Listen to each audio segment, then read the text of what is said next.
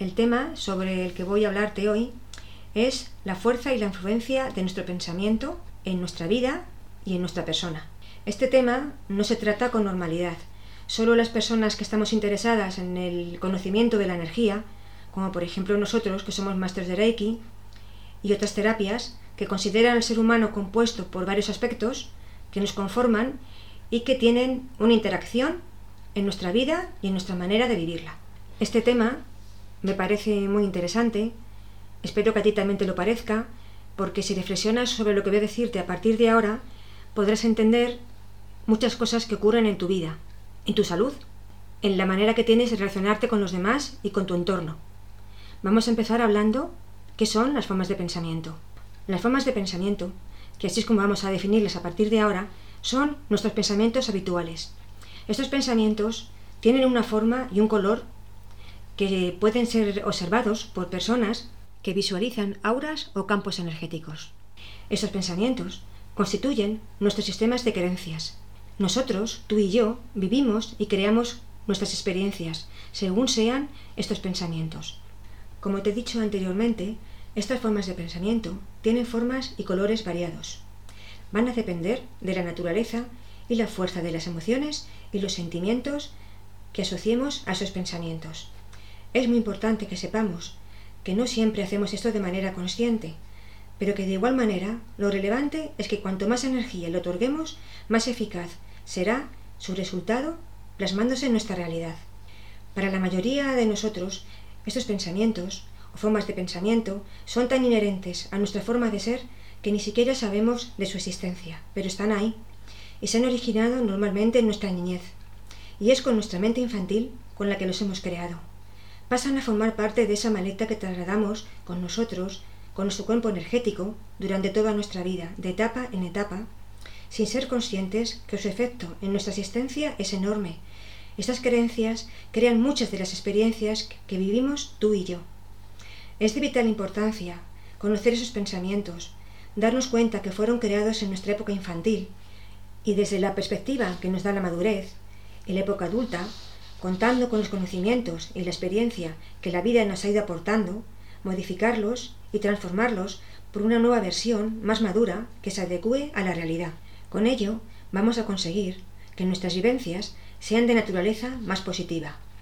Si no conseguimos hacerlo, actuaremos en más de una ocasión de una manera mecánica, automática, controlados por esas formas de pensamiento, haciendo muy difícil, por no decir imposible, romper esa dinámica negativa y destructiva.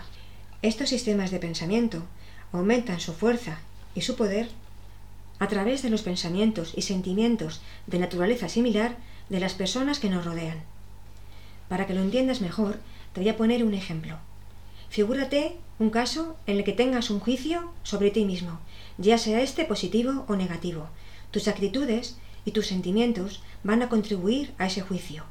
Actuarás y sentirás de acuerdo a ese pensamiento sobre ti mismo, consiguiendo que las personas de tu entorno se unan a esa creencia, enviando a su vez energía con sus pensamientos y sus sentimientos, terminando por aceptar ese juicio, convenciéndose de que esa idea que tenemos sobre nosotros, en este caso sobre ti, es real. Si lo pensamos, seguro que conoces personas que se creen muy valiosas, inteligentes, superiores, sin realidad serlo, pero que terminan llegando muy lejos, convenciendo a los demás de que es así. Y al contrario, también conocerás personas maravillosas con un gran poder personal, con grandes actitudes y que acaban siendo personas infravaloradas. Ahora puede que entiendas la razón que explica este hecho. Quiero añadir que también contamos con pensamientos que no se basan en nuestras experiencias, que provienen de otras personas, otras generaciones, otros grupos sociales o incluso de personas de nuestra familia. Estos pensamientos los aceptamos sin cuestionarnos ni reflexionar sobre su certeza. Es muy conveniente que hagamos esa reflexión, reconsideremos si realmente deseamos incorporarlos a nuestro sistema de creencias o los desterramos para siempre. Algunos de esos pensamientos nos parecen correctos, pero en realidad puede que no lo sean. Tenemos que saber y lo digo para que lo pienses con seriedad, que los pensamientos también generan karma. Y si los pensamientos que tenemos habitualmente favorecen conductas y acciones que causan daño a otras personas, sin duda alguna vamos a recibir los efectos de ese karma y te puedo asegurar que no será positivo. Voy a hablarte ahora de algunos ejemplos de esos pensamientos que solemos tener. Aquí venimos a sufrir, la vida es muy complicada, hay que trabajar muy duro para ganar dinero, el dinero hace la felicidad, el fin justifica los medios, todos los hombres son iguales, cuanto más tienes más vales. Ejemplos estos, entre otros muchos. Llegados a este punto, te pido que hagas un esfuerzo, un ejercicio, que también hago yo, y es cambiar algunos de esos pensamientos o crear pensamientos nuevos.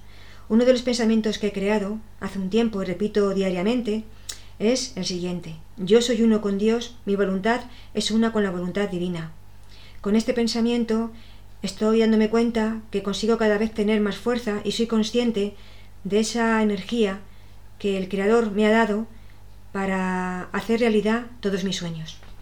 Aquí hemos venido a ser felices, la vida es maravillosa, no soy ni más ni menos que los demás. Yo creo que con esta muestra ya nos vale. Voy a serte sincera. Te será mucho más sencillo incorporar nuevos pensamientos.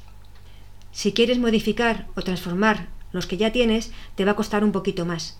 La explicación es muy sencilla. Esos pensamientos llevan contigo mucho tiempo. Les has dedicado mucho tiempo y mucha energía. Para cambiarlos, sería muy conveniente liberar los sentimientos y las emociones que han estado asociados a esos pensamientos. La mayoría de las veces nos va a hacer falta una ayuda para conseguir liberar estas emociones estos sentimientos. La ayuda que yo he recibido y que para mí es la más valiosa, la más sencilla, la más asequible y para mí, repito, perfecta, es Reiki. Más adelante te hablaré de ella. Voy a hablarte ahora de otro tema acerca de las formas de pensamiento. Estas formas siguen una pauta muy especial. Como te he dicho antes, la energía y la fuerza la adquieren de las repeticiones de los pensamientos que tenemos habitualmente o de la fuerza con la que emitimos ese pensamiento. La naturaleza de un pensamiento puede ser variada.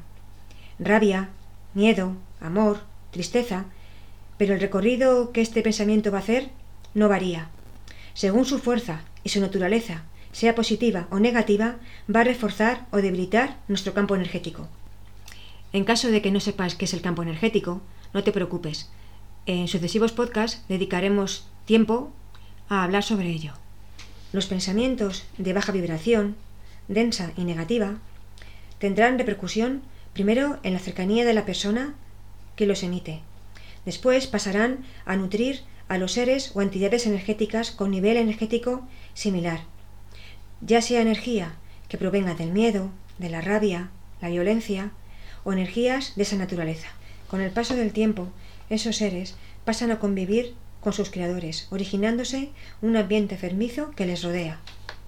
Estos seres van a disminuir la fuerza y la resistencia del ser humano, favoreciendo la aparición de enfermedades y problemas de salud, tanto a nivel mental como emocional como físico, sobre este asunto profundizaremos en los podcasts que vamos a dedicar a hablar sobre Reiki, como ya te he mencionado antes, a nivel de enfermedad y salud.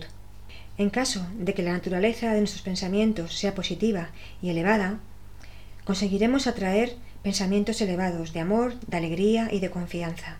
Ellos van a permitir que vivamos en un estado positivo, luminoso y amoroso, reforzándonos tanto a nivel físico como energético. Otra parte, que forman parte de esos pensamientos, se trasladan apartándose de la persona que los crea y según sea su naturaleza, van acumulándose en unos depósitos específicos. Habrá depósitos para la energía del amor, de la rabia, de la alegría, de la tristeza, del miedo. Todo esto tiene una finalidad muy concreta, y de gran importancia. Nosotros debemos elegir qué clase de pensamientos queremos crear y a qué depósito queremos contribuir. Si una persona en un momento determinado, difícil, se encuentra en una situación de desesperanza, de duda, de debilidad, encontrará su refuerzo en el depósito de la dejadez y la pasividad. Del mismo modo, los pensamientos de amor, confianza y alegría contribuirán a dar fuerza a aquellos que actúen de acuerdo con esa corriente. Con esta aclaración no pretendo que ni tú ni yo nos sintamos culpables. La culpa nunca ha ayudado a avanzar a los seres humanos, pero sí quiero que seas consciente, al igual que yo, de hasta qué punto somos responsables de los pensamientos que originamos y saber que influyen, sin duda, en las personas que nos rodean. El poder que se nos ha otorgado para elegir en momentos difíciles que podamos vivir, salir reforzados y con mayor conocimiento y alegría, y con ello facilitar el camino a otros, o caer en la desesperación, en la bulia, en el desánimo, contribuyendo con ello a que otros caigan con nosotros. Hasta aquí el contenido de este podcast, que espero haya sido de tu interés. Si tuvieras alguna duda sobre este tema o quisieras información sobre Reiki, puedes contactar conmigo a través de mi correo electrónico, que es reikarnau.gmail.com. Para que no tengas dudas, voy a deletrearte mi correo. R, E y latina, K A, R, N, A, U. Todo con minúsculas y junto. arroba gmail.com. Todas las dudas y todo lo que quieras preguntarme, estaré encantada de responderte lo antes que pueda.